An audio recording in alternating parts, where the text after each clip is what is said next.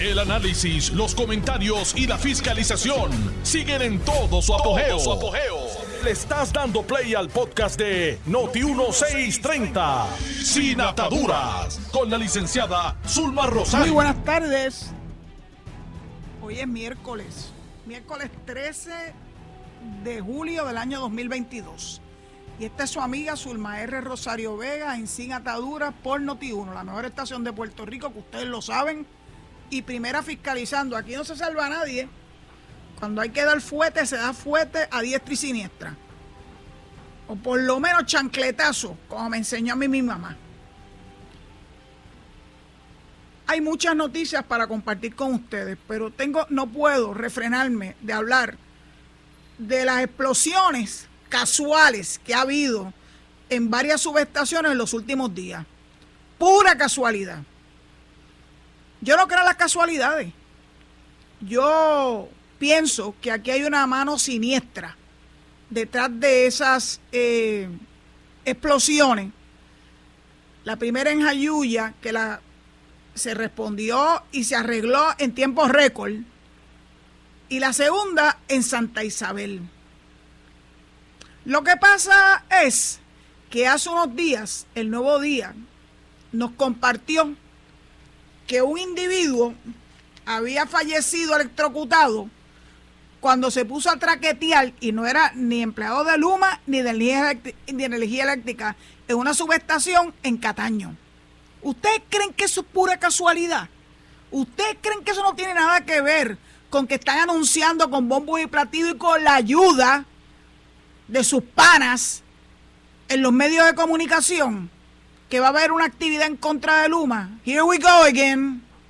Así que ellos van preparando el caminito para calentar los motores en contra de Luma, que no es santo de mi devoción, pero por lo menos aquí me están dando un buen servicio.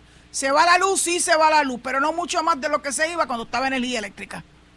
Con la diferencia que energía eléctrica se podía tardar mucho tiempo en subir los famosos machetes, que eso es una estupidez. Subir un machete es una estupidez. Si yo tuviera la herramienta, que es un palo largo, para subirlo, lo hubiese subido no una, muchas veces cuando estaba energía eléctrica a cambio, a cambio de eh, facilitarnos a nosotros eh, energía. Y eso cambió. Yo no les voy a negar que no se vale. Si se va la luz y últimamente se está yendo por 10 segundos. Suficiente para descontrolar todos los equipos aquí en casa. Pero ya no es como antes, que teníamos que pasar horas y hasta días para esperar que la luz regresara a nosotros. Así que como yo no veo casualidades en esos fuegos en las subestaciones, ni en el trágico accidente, por ponerlo de alguna forma, de una persona que no estaba autorizada para traquetear en facilidades de luma o energía eléctrica, yo no creo en casualidades, no creo, no me van a convencer, lo siento, yo creo que está tan bien eh, ambientado para crear esa crisis, aumentarla en decibeles, para lograr que haya una mayor participación en la actividad que están planificando para la semana próxima. Yo no le voy a dar publicidad de gratis. Conmigo que no cuenten. Que se la ingenien. Que puede ir mucha gente, pues posiblemente. Que puede ir regular gente, pues posiblemente lo sabremos ese día. Mientras tanto, que sigan trabajando, pero saben que a mí no me cogen de soruma. Yo sé por dónde viene esto. Y Puerto Rico no debe caer de pensuaco con esta gente. Que todo lo que hacen es para de alguna forma reflejar a una compañía que lleva escasamente un año en Puerto Rico. Eso no lo dicen bajo circunstancias muy, adversas. No soy nadie que va a tirarle la toalla a Luma. Si lo hace bien, lo, lo aplaudo y si lo hace mal, lo digo. pero tampoco le voy a exigir que resuelva en un año lo que energía eléctrica no puedo resolver en más de 50. Y le entrega unas facilidades extraordinariamente flojas, malas, en malas condiciones. ¿A ah, que le dieron muchos millones? Sí. Y el negociado de energía se los paraliza, y FEMA se los paraliza, y Media Humanidad se los paraliza, porque quieren asegurarse de que los fondos van a ser bien utilizados. No tengo problema con eso. Pero tampoco tengo problema en que reconozcan que ellos, por más que quisieran hacer las cosas con los fondos federales que obtuvo Jennifer González con tanta, con tanto este, en, su, en su contra, allá en el Congreso en la época de Donald Trump,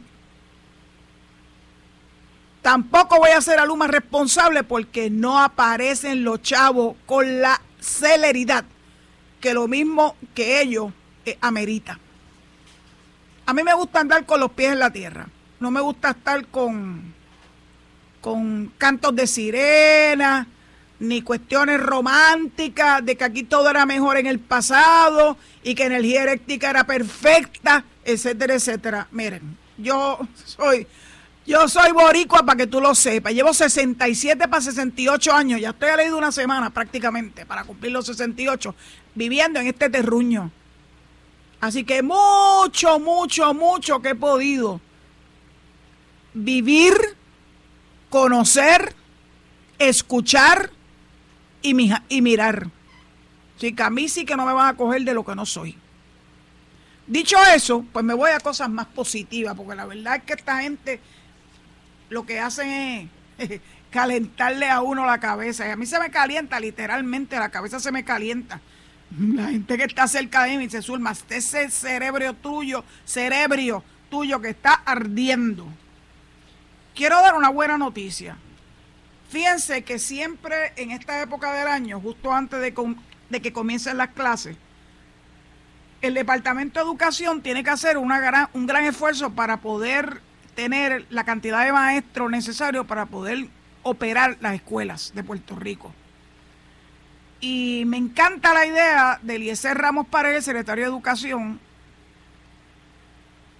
de llamar a maestros retirados para que vengan a trabajar de vuelta con el Departamento de Educación. Recientemente el gobernador firmó una ley que permite que personas jubiladas regresen a trabajar en el gobierno sin que ello tenga eh, un efecto negativo sobre sus pensiones. Claro, es a tiempo parcial.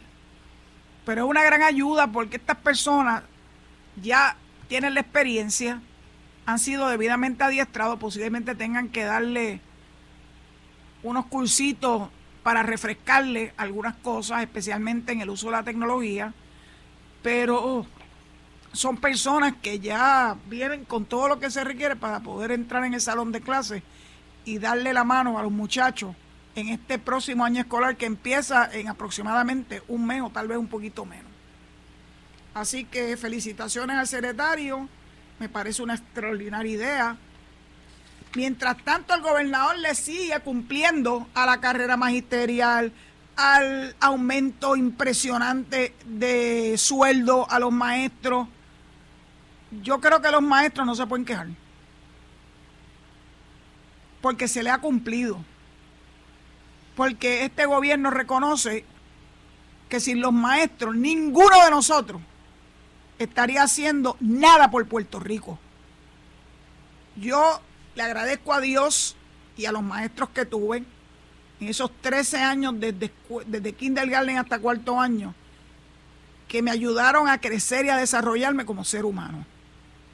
Y había un rótulo que a mí me encantaba, nunca lo he vuelto a ver, no sé por qué, que decía, creo que era de la Federación de Maestros, si puedes leer esto, dale las gracias a un maestro. Era un sticker, un bumper sticker. Así que yo soy muy pro maestro, al igual que soy muy pro policía. Bueno, Carmen hoy se votó hablando de esta investigación donde Puerto Rico tiene una participación bien importante, junto con otros dos lugares en Estados Unidos. Es un estudio clínico de una vacuna contra el COVID. En Puerto Rico Puerto Rico haciendo una gran aportación, fabricada con una metodología diferente a los productos de este tipo que actualmente están en el mercado. La vacuna candidata se llama GLS 5310, fabricada por una compañía de Corea del Sur llamada Gene One Gene One Life Science, formulada con un ADN que tiene información genética de todos los seres vivos. ¡Wow! Reclutamos 33 pacientes en Puerto Rico la semana pasada. Terminamos con el último paciente y la persona que está dando eh, esta información es el doctor Javier Morales, que fue entrevistado por Carmen hace menos de media hora. Director de Clinical Research, oficina con base en San Juan, que desde hace más de 25 años se dedica a realizar estudios clínicos de investigación para el tratamiento de diferentes condiciones. Así que felicidades al doctor Morales, felicidades a esos 33 pacientes que estuvieron dispuestos a servir de alguna forma u otra de conejillo de India, porque así es como avanza la, ciencia, así es como funciona. Así que, pues mucha felicidad de Puerto Rico. Quiero también darle una muy buena noticia por las tres juezas nominadas para cubrir las vacantes en el US District Court for the District of Puerto Rico. Camille Vélez Ribén, María de Rocío Anton Jongi y Gina Raquel Méndez eh, ya pasaron su primera prueba de fuego ante el Senado de los Estados Unidos. Esos nombramientos son nombramientos presidenciales y tienen que recibir el aval o la confirmación del tribunal, del, perdón, del Senado Federal. Es interesante porque en aras de que haya una total transparencia, el site del Senado Federal publica la trayectoria de vida, la hoja de vida, el currículum vitae de estas tres eh, abogadas puertorriqueñas que están siendo consideradas para llenar las vacantes de varios jueces. La de Gustavo Gelpín, la de Carmen Consuelo Cerezo, y la de Francisco Besosa.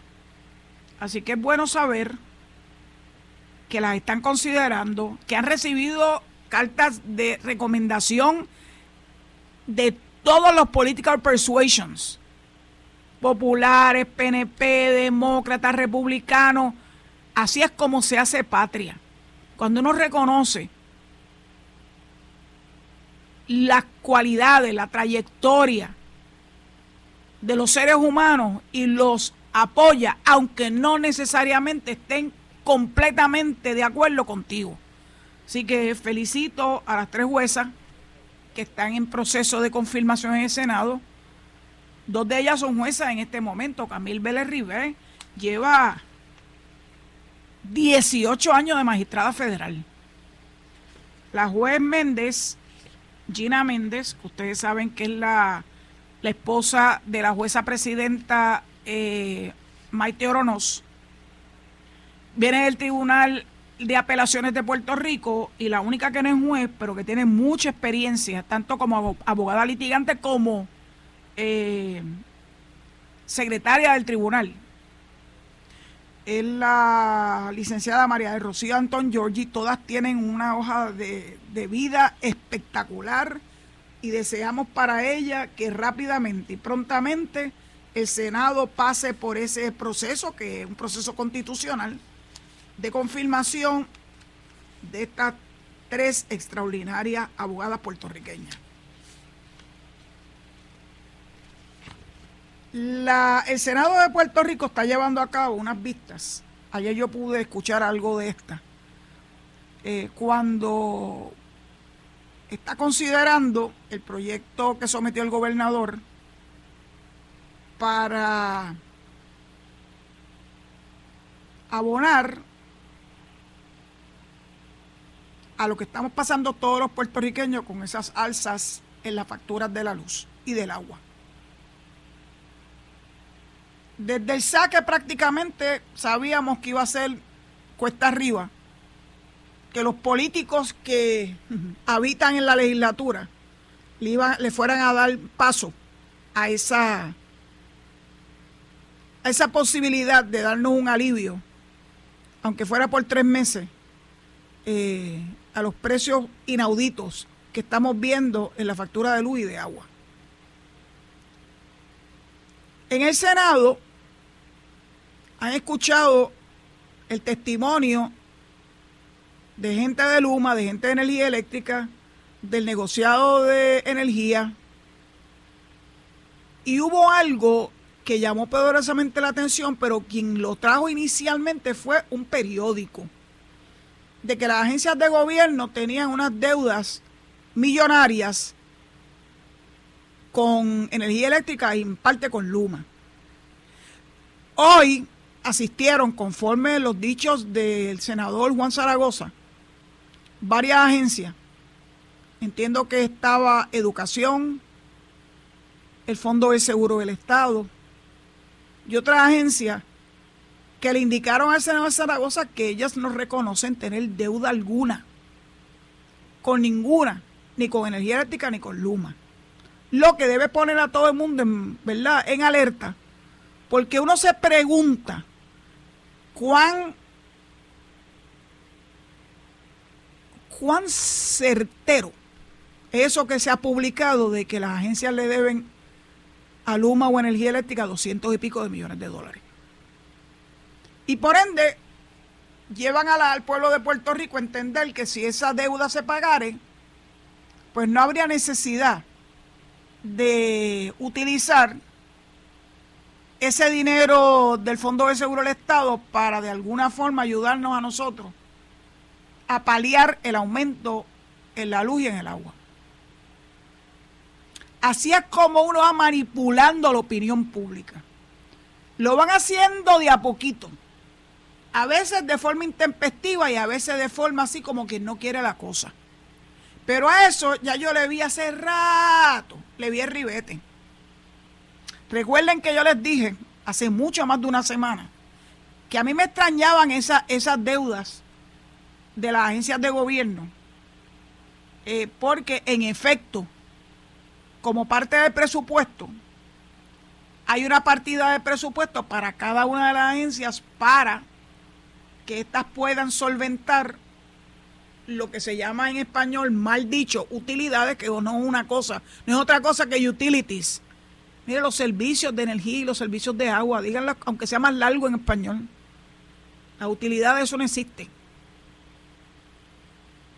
Y de hecho, Zaragoza le preguntó si ellos tenían eso en el, en el presupuesto y le dijeron que sí. Que precisamente por tener una partida en el presupuesto para el pago de luz y agua, ellos no reconocen esa supuesta deuda tan alta que alegan terceros que estas agencias tienen con energía eléctrica y con Luma.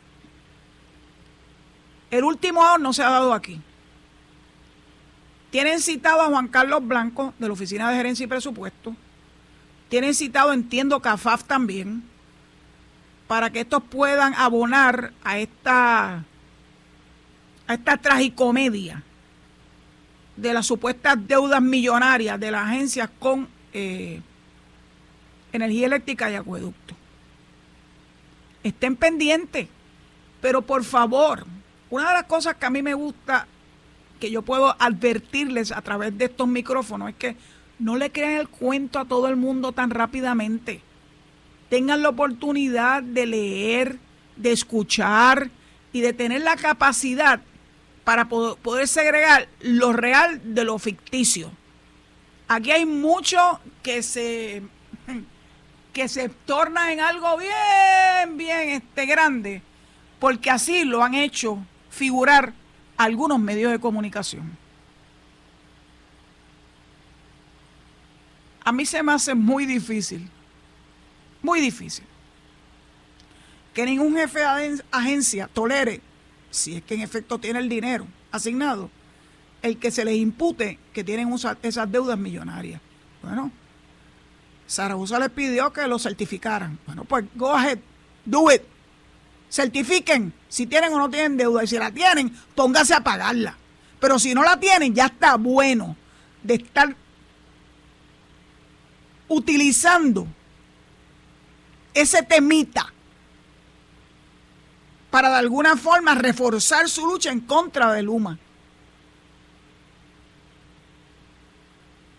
Ahora el último temita salió precisamente en esta estación, que si Luma contrató una, una corporación de una persona que alegadamente formaba parte del equipo ejecutivo de Luma, por yo no sé cuántos millones para el proceso de desganche y de liberar las líneas eléctricas de los árboles y la naturaleza que nosotros mismos sembramos. Salvo que estén en el mismo medio de los bosques hermosos de Puerto Rico, que también por ahí pasan líneas. Yo no sé ustedes, pero yo que voy con mucha frecuencia a la calle, yo veo estas compañías en ese proceso de desganche. Alguien lo tiene que hacer. Yo no sé quiénes son, no sé cómo se llaman. Yo sé que no se llaman. No sé si Centurion o algo así, que fue el nombre que dieron de la corporación. A lo mejor son subcontratistas de ellos. Por eso es que no tienen supuestamente empleados ni maquinaria. Alguien tiene que supervisarlo. Por eso es que yo mido las cosas con pinza. Porque cuando está en esa tesitura de tirarle todo en contra a alguna entidad, van a buscar hasta dentro debajo de la tierra para ver si pueden justificar esa crítica que está muy de moda, porque esto es por modas también. Ya veremos cuál es la próxima moda.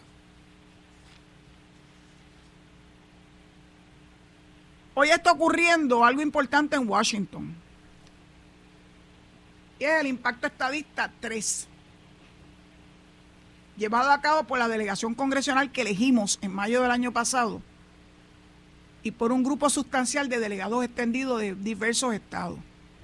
Estoy esperando que sea más tardecito para poder ver eh, alguna publicación sobre qué tal les ha ido en el día de hoy en Washington para poderlo compartir con ustedes. Mientras tanto, le comparto algo importante. El delegado congresional Ricardo Rosselló estuvo en días recientes participando en una conferencia de una organización que se llama Mensa. Sí, ese es el nombre, Mensa. Pero una organización viejísima que se dedica o que tiene como miembros a personas que tienen un IQ de gente superdotada. Hoy, leyendo en Twitter sobre esta noticia, leí algo que sencillamente me dio vergüenza ajena. ¿Cómo gente que se supone que sean gente educada, en posiciones de prestigio, reacciona a esta noticia diciendo, esa palabra de mensa Eso es una organización, por favor.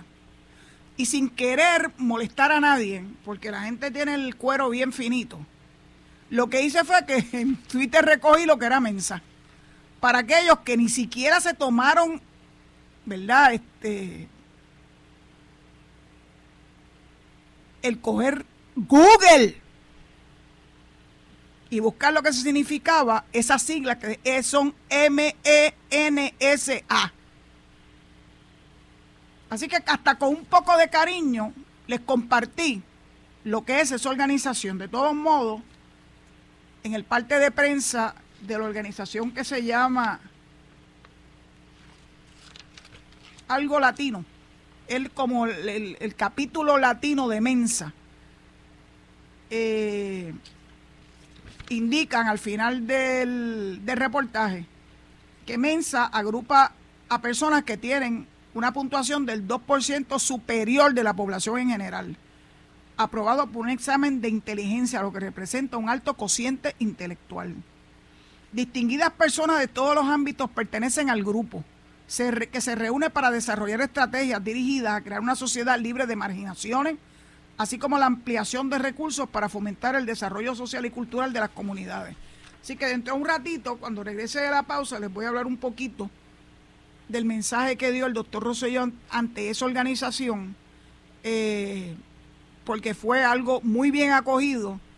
Y como hay tantos haters por ahí que que no importa lo que nuestro delegado congresional haga, siempre van a buscarle eh, las 15 patas al gato, pues yo, como no soy ese tipo de persona, al César lo que es del César, a Dios lo que es de Dios. Así que dentro de breves minutos eh, retomo este tema y nos escuchamos.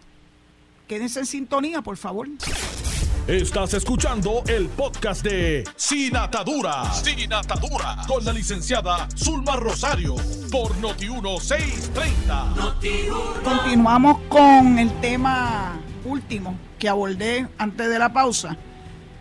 Y es la presentación de nuestro delegado congresional Ricardo Rosello ante la conferencia de la organización Mensa en Nevada. Dice este parte de prensa que se dirigió a los miembros de la organización sin fines de lucro Mensa, celebrada en Nevada, para presentarle la situación colonial de Puerto Rico y los esfuerzos que se realizan actualmente para lograr la estabilidad. El encuentro se dio tras una semana cargada de visitas de la delegación extendida a Arizona, Las Vegas y Sacramento, donde se registraron decenas de personas para formar parte de dicho grupo. Y esto es una cita que atribuyen al doctor Rosselló, que dice, parte de nuestro compromiso es vital visibilizar la marginación que provoca el Estado colonial de Puerto Rico. Que los miembros de Mensa conozcan todos los pasos que hemos dado hacia la descolonización, la lucha por los pasados 50 años, así como los resultados de los plebiscitos de estatus, que han sido consistentes en el apoyo a la estadía de la isla. Es importante para concienciar sobre lo que la mayoría de los puertorriqueños, puertorriqueños aspira el encuentro también tuvo un resultado positivo porque salimos con un nuevo grupo de delegados extendidos que darán la lucha con nosotros para lograr, la igualdad para todos los puertorriqueños que viven en la isla. Fue enfático al decir que muchos de los miembros de Mensa se identificaron cuando vieron el alineamiento de las luchas por la justicia social, los derechos civiles, los derechos del elector y derechos para los veteranos los puertorriqueños que somos ciudadanos americanos requerimos que se nos trate como a los demás residentes en los 50 estados y que no se nos discrimine. Es por esto que nuestra lucha será por el bienestar de los puertorriqueños. Estos próximos tres meses van a ser críticos para poder adelantar el asunto del estatus con el proyecto de consenso, el Puerto Rico Status Act.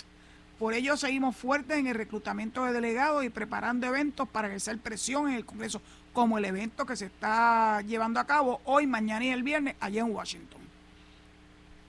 Este próximo 13 de julio tendremos nuestro tercer impacto estadista, donde esperamos una nutrida participación de delegados provenientes de 15 estados. Mi agradecimiento a los delegados electos y extendidos trabajando en la organización del evento, así como a PRAFA por su colaboración.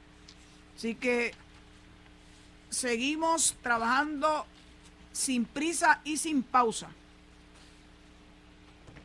para que se logre lo que el pueblo de Puerto Rico, Puerto Rico votó mayoritariamente en noviembre del año 2020. Ese es lo que el pueblo de Puerto Rico quiere, a pesar de lo que puedan decir los detractores. La inmensa mayoría de los cuales no tienen un por ciento ni remotamente cercano a ese 52% que se obtuvo, que obtuvo la estabilidad en noviembre del 2020. En un plebiscito abierto, justo con las elecciones para que después no dijeran que era algo amañado. En las mismas elecciones, no me cansaré de repetirlo, en que fueron elegidos todos los que están en sus poltronas municipales y en los asientos en la legislatura estatal. Así que si para ellos fue bueno, para nosotros también es bueno ese resultado del 52 plus por ciento a favor de la estadidad. No puedo refrenarme sin decirles algo del Partido Popular. Hoy he estado nice. No le he dicho gran cosa, pero sale una noticia, ahora última hora de la tarde, que intitula El Nuevo Día Carmen Maldonado, ya saben que es la alcaldesa de Morovi, revuelca la pava con una carta en la que pide la salida de Jorge Colbert Toro. La alcaldesa de Morovi indica que el comisionado electoral alterno, o sea, Jorge Colbert Toro, supuestamente ha creado controversia, entre comillas. Además, el PPD hará junta de gobierno para atender la propuesta de consulta de José Luis Dalmau. Se la voy a leer tal cual la publica el Nuevo Día. Pese a que inicialmente se había dicho que el presidente de la colectividad, José Luis Dalmau, tenía toda la autoridad para presentar la propuesta a una consulta en agosto. en la que los populares elijan a los, elijan a los miembros de la Junta de Gobierno y a su vez escojan entre el ELA, Mejorado y la Libre Asociación, el tema irá a discusión esta semana en el, cuerpo regente de la Pava. Yo no sé qué es lo que yo llamo el cuerpo regente, pero me imagino que será la Junta de la Pava. Además, las garantías de la pureza de esa consulta ya fueron cuestionadas por la vicepresidenta del partido, Carmen Maldonado, en una carta dirigida a Dalmau, a la que el Nuevo Día tuvo acceso. En la misiva, la alcaldesa de Morovis exige la salida del comisionado electoral alterno, Jorge Colbert Toro, por haber demostrado parcialidad en el proceso al hacer durante una entrevista racial, radial perdón, unas expresiones en contra de sus aspiraciones, o sea, la de Carmen, para presidir la PAVA. Maldonado, al igual que Dalmau, anunció el pasado jueves que interesa presidir el PPD. Además, anticipó que quiere ser candidata a la gobernación en las elecciones del 2024. Esto se pone bueno.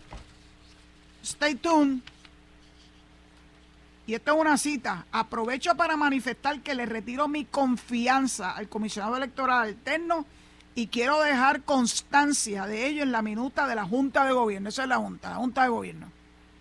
Además de pedir que Colbert Toro sea separado inmediata y permanentemente, diablo, del cargo de comisionado electoral alterno del PPD, Maldonado solicita que Dalmau se inhibe de atender este asunto por estar personalmente vinculado a la propia controversia y tener interés en sus resultados. Claro, si, si él quiere presidir el PPD, Jorge Colbert trabaja para él, así que evidentemente hay conflictos de intereses.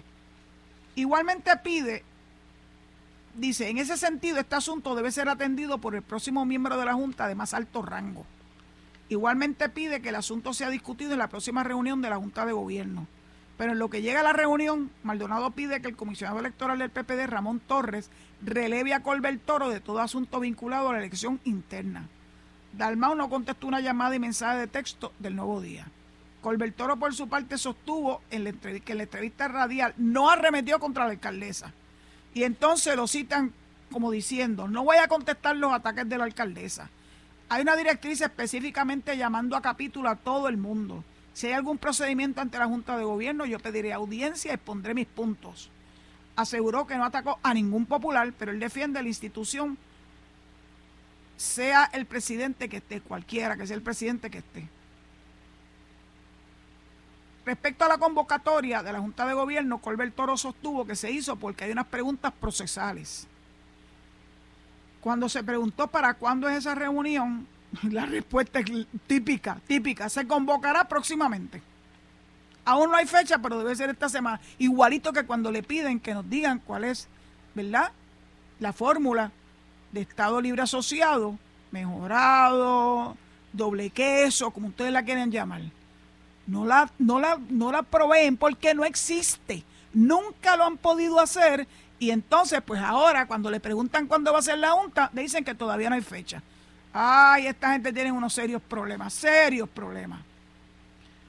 Y entonces continúa diciendo Ramón Luis Cruz Burgos, el secretario general del partido, así como el comisionado electoral del PPD, que es Ramón Torres. Son todos Ramones.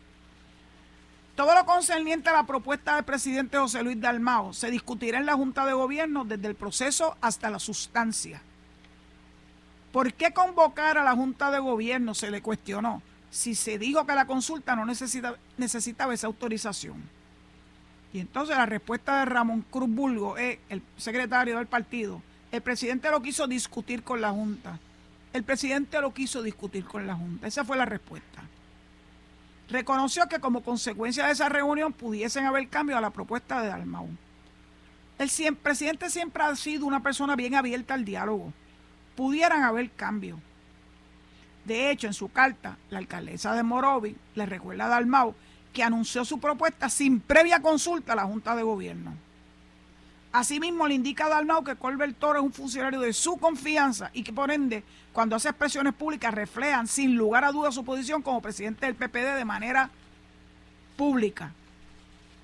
Oiga, esto se pone bueno.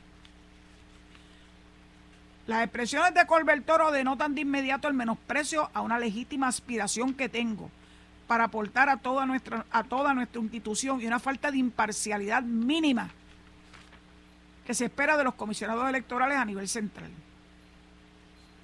e indicó que queda a la espera de una respuesta institucional. Resulta harto conocido que el señor Colbert Toro, es uno de sus más cercanos colaboradores. O sea, esa es la carta que le envía Carmen Maldonado a José Luis Dalmau. Y que inclusive es la persona que de facto maneja el día a día y toma las decisiones de los asuntos que atienden en la oficina del comisionado electoral del PPD. Desde su nombramiento el año pasado, sus ejecutorias han provocado controversias con líderes del PPD Hace meses le expresé personalmente sobre esas controversias y usted las sigue permitiendo sin ninguna consecuencia. Oh, God, esto es directo al hígado. Revela la vicepresidenta del partido, quien le dice a Dalmau que puede entender que lo retenga como colaborador, colaborador en asuntos políticos, pero no en el cargo de comisionado electoral alterno del PPD.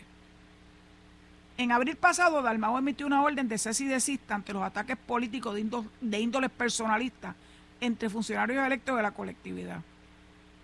Maldonado le indica a Dalmau que la actuación de Colbert Toro no debe quedar impune. Mal parado que del Partido Popular si los funcionarios electorales y, y de la confianza del presidente se les permite atacar públicamente a otros populares, solamente porque expresan su intención de aspirar de manera legítima a los cargos que estarán en competencia. Arde la pava. Y esto salió esta tarde, así que uno tiene siempre que estar al tanto de las noticias las que salen publicadas en horas de la mañana, así como las de último momento que salen publicadas en horas de la tarde. Esto pica y se extiende. Quiero ahora hablar de dos cosas adicionales en lo que me resta del programa.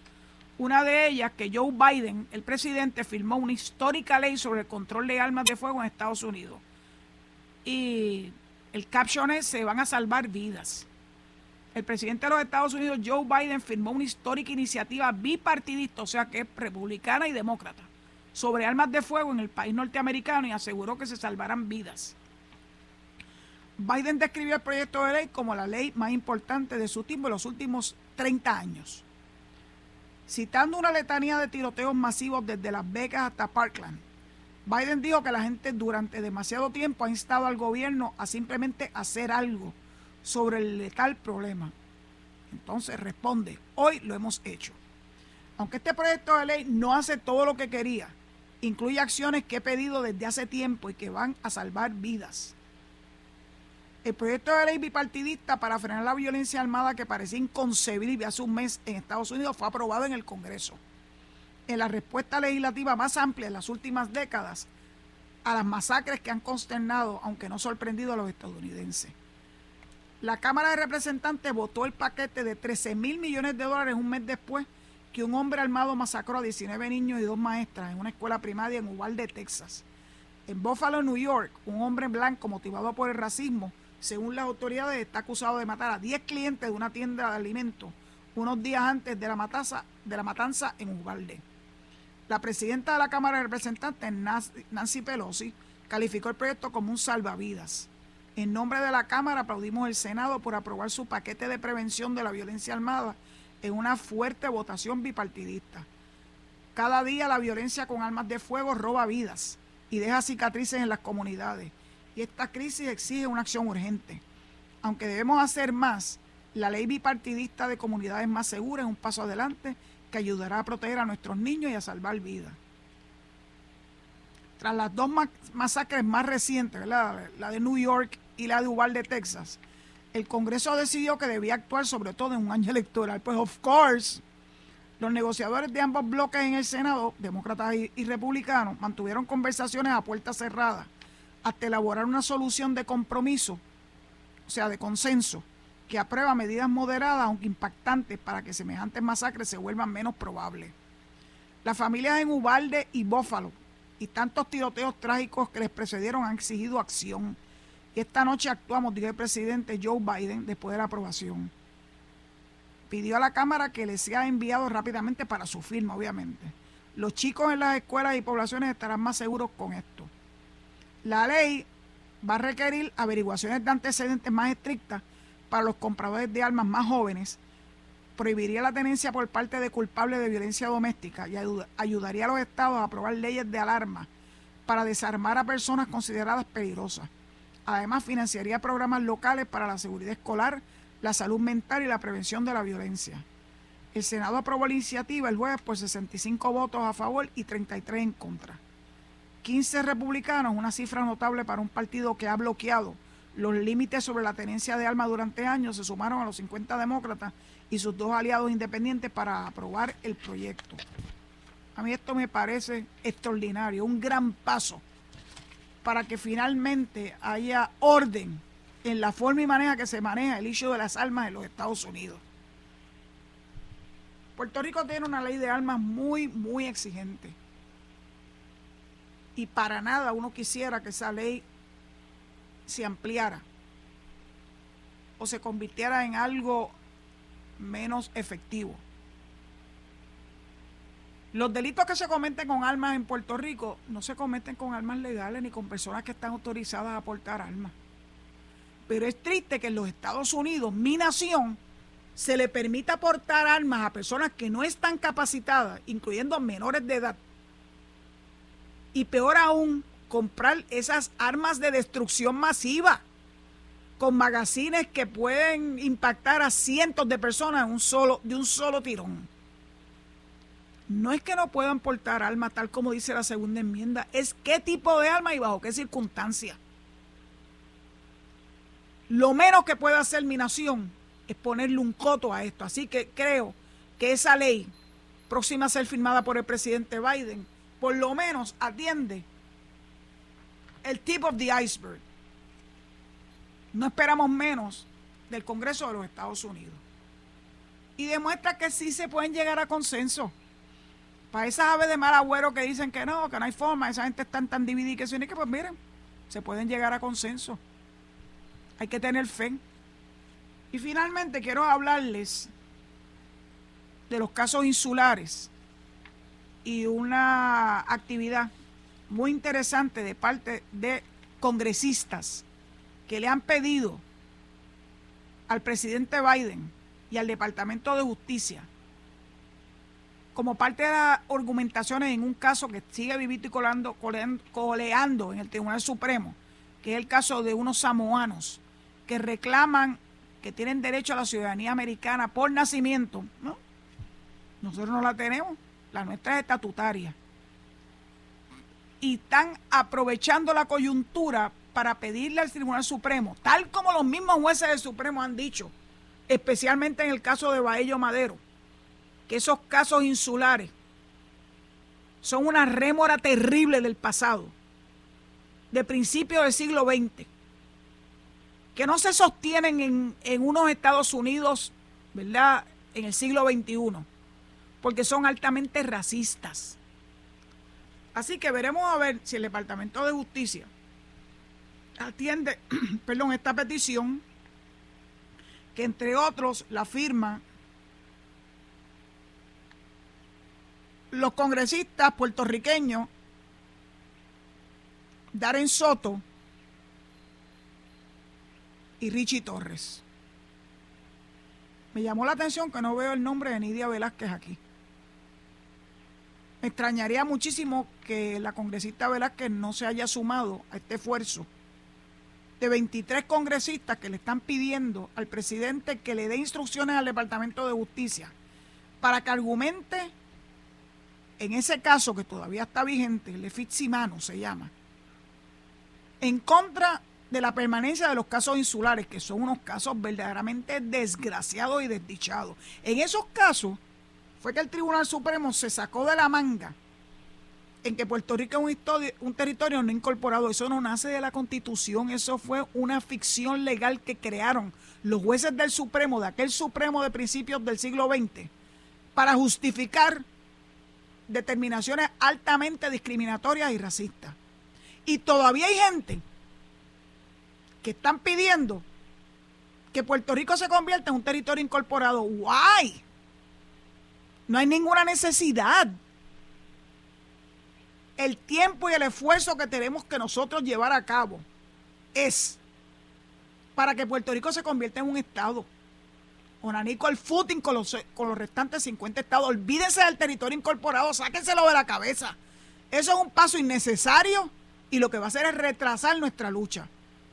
Y mientras yo tenga la oportunidad de decirlo, lo voy a decir. Yo sé que hay gente que piensa que esto es un paso importante. Yo pienso que es un paso en retroceso. Y no se puede, no se puede, ¿verdad?, este, echar a un lado todos los esfuerzos que se han hecho, particularmente por nuestra comisionada residente Darren Soto, en el proyecto de ley de admisión y más recientemente en el proyecto de consenso que se supone que se lleve a la Comisión de Recursos Naturales antes de que termine este mes de julio. Lo estamos esperando y yo sé que la presencia hoy de la delegación congresional y de los delegados extendidos en Washington van precisamente a crear, a crear ese empuje para que se dejen de estar mangoneando el proyecto de consenso y de una buena vez y por todas lo lleven entonces primeramente a la Comisión de Recursos Naturales de la Cámara y posteriormente al hemiciclo de la Cámara. Yo estoy convencida que la presencia de los delegados congresionales, que ha sido fundamental, y mire que, y mire que la gente trató de minimizarla y de menospreciarla, y después terminaron tratando de hacer lo mismo que han hecho ellos durante el último año. Claro, menos ustedes saben quién. Que ni falta que ha hecho. Así que vamos a ver si próximamente se resuelve ese caso de una buena vez y por todas. Saben que están tratando de estirarlo como el chicle, pero yo sé que eventualmente vamos a prevalecer para que esa mujer salga de la delegación congresional y que se le pida el reembolso de cada uno de los centavos que se ha metido en el bolsillo sin cumplir con su responsabilidad, por la que juró defender tanto cuando quiso ser una candidata como cuando juramentó al puesto el primero de julio del 2021. Dicho eso, pues saben que tengo que ya entregar el micrófono a mi gran amigo el zombie, recordándole que inmediatamente viene Enrique Quique Cruz en Análisis 630 y Luis Enrique Falú, el gobernador de la radio en el pique de Falú. Y que por favor se cuiden mucho porque sigue el COVID arrasando no podemos bajar la guardia. Le tengo terror, como le tienen terror todas las personas pensantes en este, en este bendito terruño nuestro, de lo que puede ocurrir como un super spreader ese concierto a destiempo del conejo malo. Dios nos coja confesado. Así que si usted va a ir a ese concierto, manténgase separado del resto de la humanidad por un buen tiempo para asegurarse de que no nos contagie a ninguno de nosotros con el COVID como resultado de la gozadita que le va a representar el concierto ese. Dicho eso, pues será hasta mañana si Dios lo permite. Eh, cuídense mucho y mañana es jueves, así que es un día de recibir llamadas telefónicas a través del 832-0760. 832-0760. Será hasta mañana si Dios lo permite. Muchas gracias por su sintonía. Esto fue el podcast de Noti1630, sin ataduras, con la licenciada Zulma Rosario. Dale play a tu podcast favorito a través de Apple Podcasts, Spotify, Google Podcasts, Stitcher y notiuno.com.